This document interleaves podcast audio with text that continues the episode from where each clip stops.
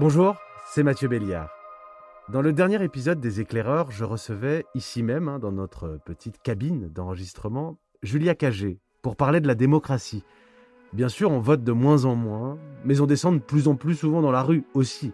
Pour elle, les Français ont envie, en fait, de plus de démocratie. Nous avons envie d'être mieux représentés par des élus qui nous ressemblent. Alors, dans cet épisode, on va se regarder dans le miroir un peu, on va même se regarder le nombril. Qui sommes-nous en 2020 On se prend en selfie, on ne parle que de nous sur les réseaux sociaux, on swipe, on swipe les autres sur les applications de rencontres. Éric Sadin a trouvé une expression pour nous définir. Nous serions devenus des individus tyrans, persuadés d'être euh, tout-puissants. Mais est-ce que c'est gouvernable, tiens, un tyran? Est-ce qu'on peut créer d'ailleurs une vraie société avec de tels individus? Éric Sadin est philosophe, écrivain. Avec lui dans ce podcast, on va prendre le temps d'écouter le monde changer. Bienvenue dans les éclaireurs. Bonjour Éric Sadin. Bonjour. Vous êtes avec moi et nous allons entrer dans une pièce. Il y a un bâton d'encens qui fume encore, ça sent un peu les huiles essentielles. Nous sommes dans une pièce et je vous laisse imaginer peut-être un, tatami ou alors une table de kiné qui nous invite à nous allonger. On pourrait euh, se voir appliquer un massage ayurvédique, pratiquer le yoga, méditer, faire le vide. C'est moderne, hein c'est conseillé dans les magazines tout ça. Mais à se recentrer sur soi, on a commencé par écarter les autres et puis finalement, on les a oubliés on vit surtout, on le sent bien, une période euh, si particulière, faite de, crispation, de, brutalisation euh, des rapports, euh, d'extension d'antagonisme de, plus en plus irréconciliable. et pour ma part, je, remonte cette, cet être au monde, cet ethos, euh, du début du tournant des années 2010 où il s'est passé quelque chose dans la société euh, une sorte de euh, ce que je nomme une sorte de sentiment d'isolement collectif, on pourrait dire, et qui faisait écho à des événements du monde. Euh, je pense euh, à partir de, 2015, les, attentats que nous avons connus euh, en France en 2015, mais aussi qui ont eu lieu dans d'autres pays. Je pense évidemment au Brexit en 2016 et à l'élection de Donald Trump. Il y avait quelque chose comme un air du temps qui s'est modifié et dont on ne savait pas de quoi il était fait, sinon qu'il signalait une, une méfiance ou une désillusion à l'égard d'un ordre en place depuis si longtemps. Nous sommes le, résultat d'une doctrine philosophique euh, qui est apparue euh, au XVIIIe siècle et qui, qui relève de euh, ce qui a été nommé l'individualisme libéral. Et qui promettait, vous allez voir pourquoi je parle de ça, parce qu'on est toujours dans cela, toujours dans cette, équation qui promettait la liberté à chacun de nous, la libre expression des personnes hein, au sein d'un ensemble commun supposé travailler à une harmonie d'ensemble. C'est cette philosophie politique qui, en Europe, hein, au XVIIIe siècle et surtout au XIXe siècle, a été adoptée. Et qu'est-ce qu'elle a produit? Elle a produit effectivement de la production de richesse, mais elle a produit aussi euh, des conditions de travail qu'a analysé de, très près euh, Karl Marx, par exemple. Elle a produit des inégalités, elle a produit des souffrances. Donc elle a produit une, quoi? Une insatisfaction relativement à ce pacte politique. Et ce que j'ai découvert, et c'est très important, je pense, pour saisir la substance spécifique de l'époque.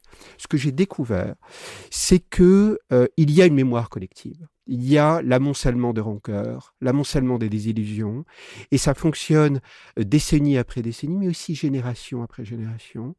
Et pour ma part, je pense qu'aujourd'hui, et plus encore en France depuis les Gilets jaunes, nous vivons le moment euh, d'une extrême saturation et d'une désillusion, j'ai envie de dire quasi définitive, peut-être ne l'est-elle pas, mais actuellement elle me paraît quasi définitive, à l'égard de toute parole et de tout ce qui est beaucoup plus grave, à l'égard de toute promesse politique. On parle de l'individu. Moi, je m'intéresse à moi, je suis égocentré. Très bien, mais j'ai non seulement cet égocentrisme, mais ce sentiment de toute puissance. Nous, selon vous, souffrons d'une épidémie qui n'est pas celle du Covid, qui est une épidémie de narcissisme généralisé. Alors, pour ma part, je ne pense pas que ça soit tant le fait du narcissisme. Ces technologies numériques personnelles nous donnent l'occasion, je devrais dire l'illusion de pouvoir penser des plaies, penser avec un A, vous vous rendez compte quand vous vivez une humiliation au travail ou quand vous vivez un rapport douloureux avec une personne? Et qu'après vous allez balancer sur les réseaux sociaux votre expérience malheureuse, qu'est-ce que ça produit? C'est pas du narcissisme cela. Ça produit l'illusion d'une décharge cathartique, c'est-à-dire de se faire du bien. Au moment même où nous avons vécu des épreuves de plus en plus euh, euh, douloureuses, l'industrie du numérique a eu l'immense génie de créer des machines, des systèmes, des dispositifs euh, avec en plus des effets d'interface de, plus en plus euh, euh, souples. je pense au rapport tactile, et puis maintenant avec la voix, nous donnant le sentiment, l'illusion de pouvoir nous ressaisir de la vie, nous ressaisir de notre existence, en ne voyant pas que tout cela était en vue de générer du profit. Ça, c'est quand même tellement parlant aussi de, l'époque. C'est-à-dire, c'est même pas de la recherche de la, célébrité, c'est le fait, au moment même où il y a une fatigue du salariat, où les personnes veulent vivre un peu une vie artiste, vivre des effets d'autonomie, euh, des dispositifs ont permis d'offrir, en disant à chacun, construisez-vous des comportements non pas qui vont tendre vers euh, votre bonheur ou votre épanouissement, mais qui vont créer des effets d'influence sur les autres, qui vont créer du choc, qui vont créer de la singularité, en vue de, du chiffre d'audience. Et cela va pouvoir créer être l'occasion d'une cash machine individuelle, créer du chiffre par, euh, par euh, la visibilité que vous créez et les rapports que vous allez entretenir avec, avec les marques. C'est à la fois extraordinaire en termes de, d'invention, d'inventivité de ce qu'a créé l'industrie numérique, mais c'est aussi euh, éminemment parlant relativement euh, à l'ère du temps. il ne faut pas être moralisant. Mathieu, à l'égard de ça. C'est-à-dire, il faut, il faut pas être moraliste, dire regardez, euh, c'est un dévoiement. Bien sûr que c'est un dévoiement, mais il faut pas comprendre ça comme ça.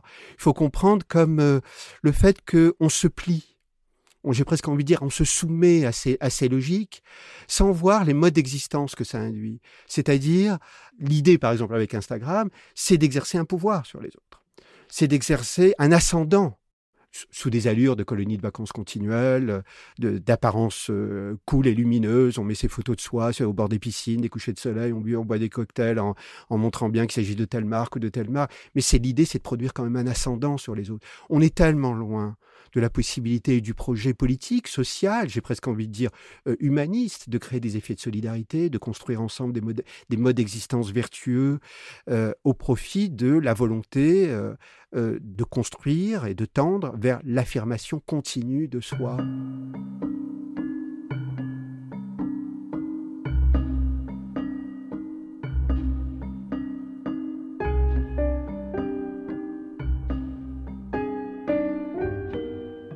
Donc moi je crois que nous vivons le moment d'un double échec, c'est-à-dire après l'échec du néolibéralisme sur lequel nous sommes à peu près tous d'accord aujourd'hui, qu'il y a eu des, dérives euh, euh, dont nous avons souffert, aujourd'hui, en 2020, au lieu, j'ai presque envie de dire, de nous euh, retrousser les manches et de construire sur le terrain de nos réalités quotidiennes des, modalités d'existence plus vertueuses. Ça existe, mais c'est à la marge.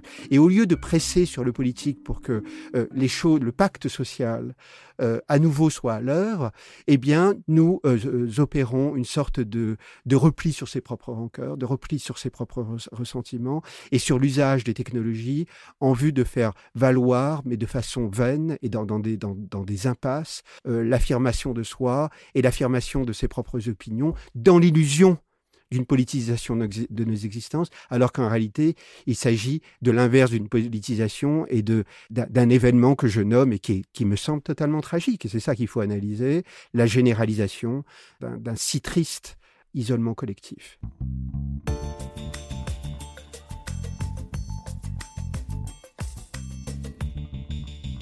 Vous, Eric Sadin, vous, vous, vous, soulignez un point qui m'a beaucoup amusé. Euh, on s'inquiète de ces GAFA, de ces géants de la tech, euh, mais on va s'inquiéter pour nos données personnelles, pour moi, pas pour ce qu'ils font à la société, comment ils la transforment. Cette euh, focalisation quasi exclusive sur la protection des données personnelles, elle m'a agacé. Pourquoi? D'abord parce que euh, fait écran sur d'autres questions au moins aussi importantes euh, relativement à, la généralisation des technologies numériques dans nos sociétés. Je pense évidemment dans, le cadre scolaire, je pense à la médecine. Et puis elle est tellement à l'image de temps, c'est-à-dire une fois qu'on s'est soucié de la protection de nos petites données personnelles, le reste, on s'en fiche comme de l'an 40, comme, comme on dit. Mais je le redis, cette passion de soi, elle relève de l'idée de le pacte commun, l'ensemble commun, les discours, euh, me concernant, mais pour mes parents, mes grands-parents, nous ont tellement lésés, nous ont tellement donné le sentiment, il faut dire les choses plus précisément, de nous léser, qu'il y a une perte de foi euh, en des discours.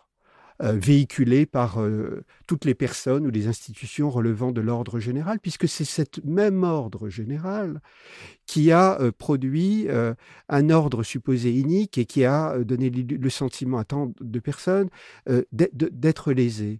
Donc il y a nécessairement repli sur ses propres croyances favorisées par les technologies numériques qui, qui permettent un rapport individualisé à l'information, des échanges entre personnes, et puis euh, la possibilité de continuellement affirmer sa propre parole.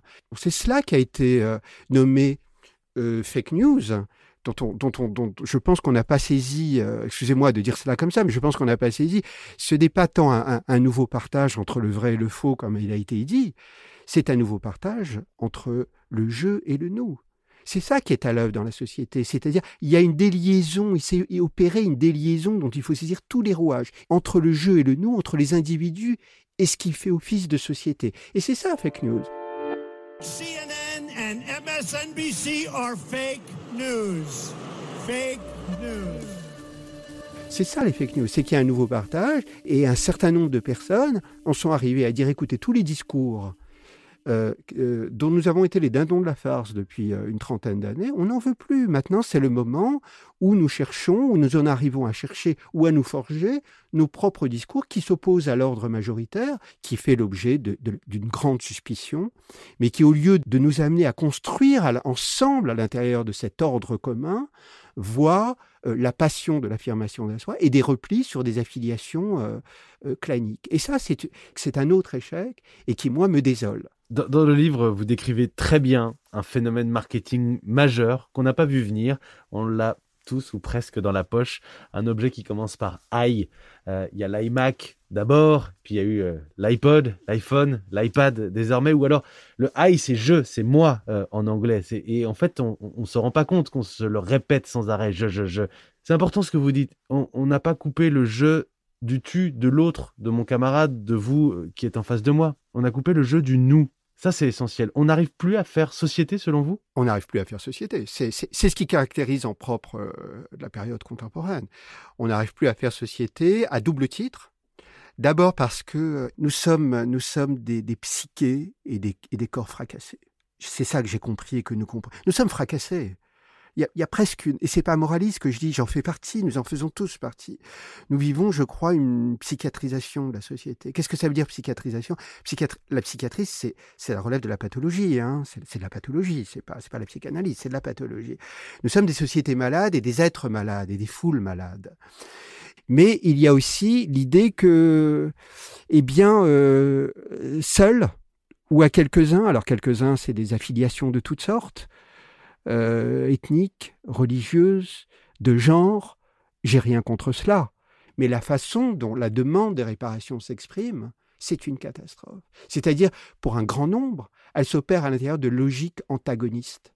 C'est-à-dire, là où l'ordre commun nous a lésés, eh bien, on veut, de gré ou de force, obtenir réparation sans pouvoir imaginer, on en arrive au moment historique où on ne peut plus imaginer que des revendications j'ai même pas envie de dire particulariste, euh, de, de, de, groupements, de certains groupements de, tout, de tous ordres, elles ne puissent plus s'inscrire à l'intérieur de l'ordre commun. Ça, c'est une catastrophe politique. Donc, nous vivons le moment d'une déliaison d'une déliaison, mais qui relève d'une souffrance. Elle n'est pas joyeuse entre le jeu et le nous, entre chacun de nous et l'ordre commun.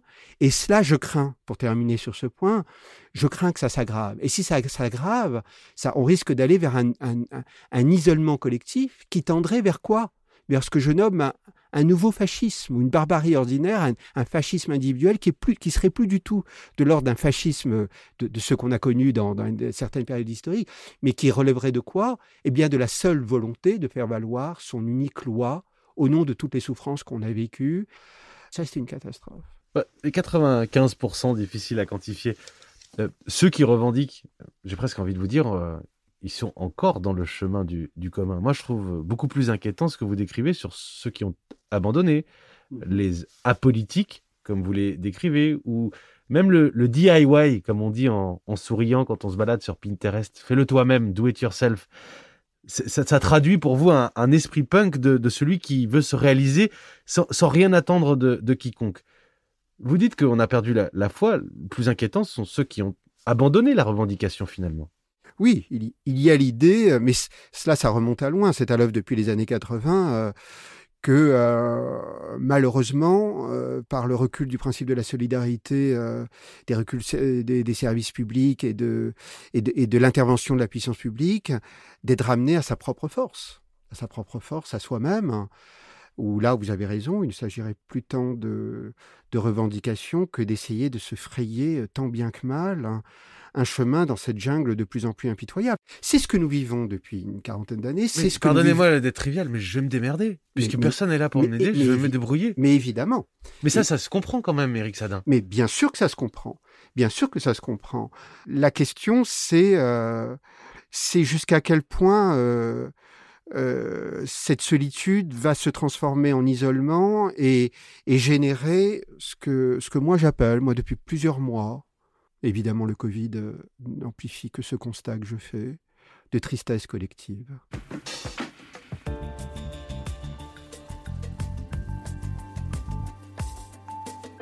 J'allais vous parler du, Covid à la fin, mais euh, allons-y. Il y, a juste cette, petite faille par rapport à, votre livre.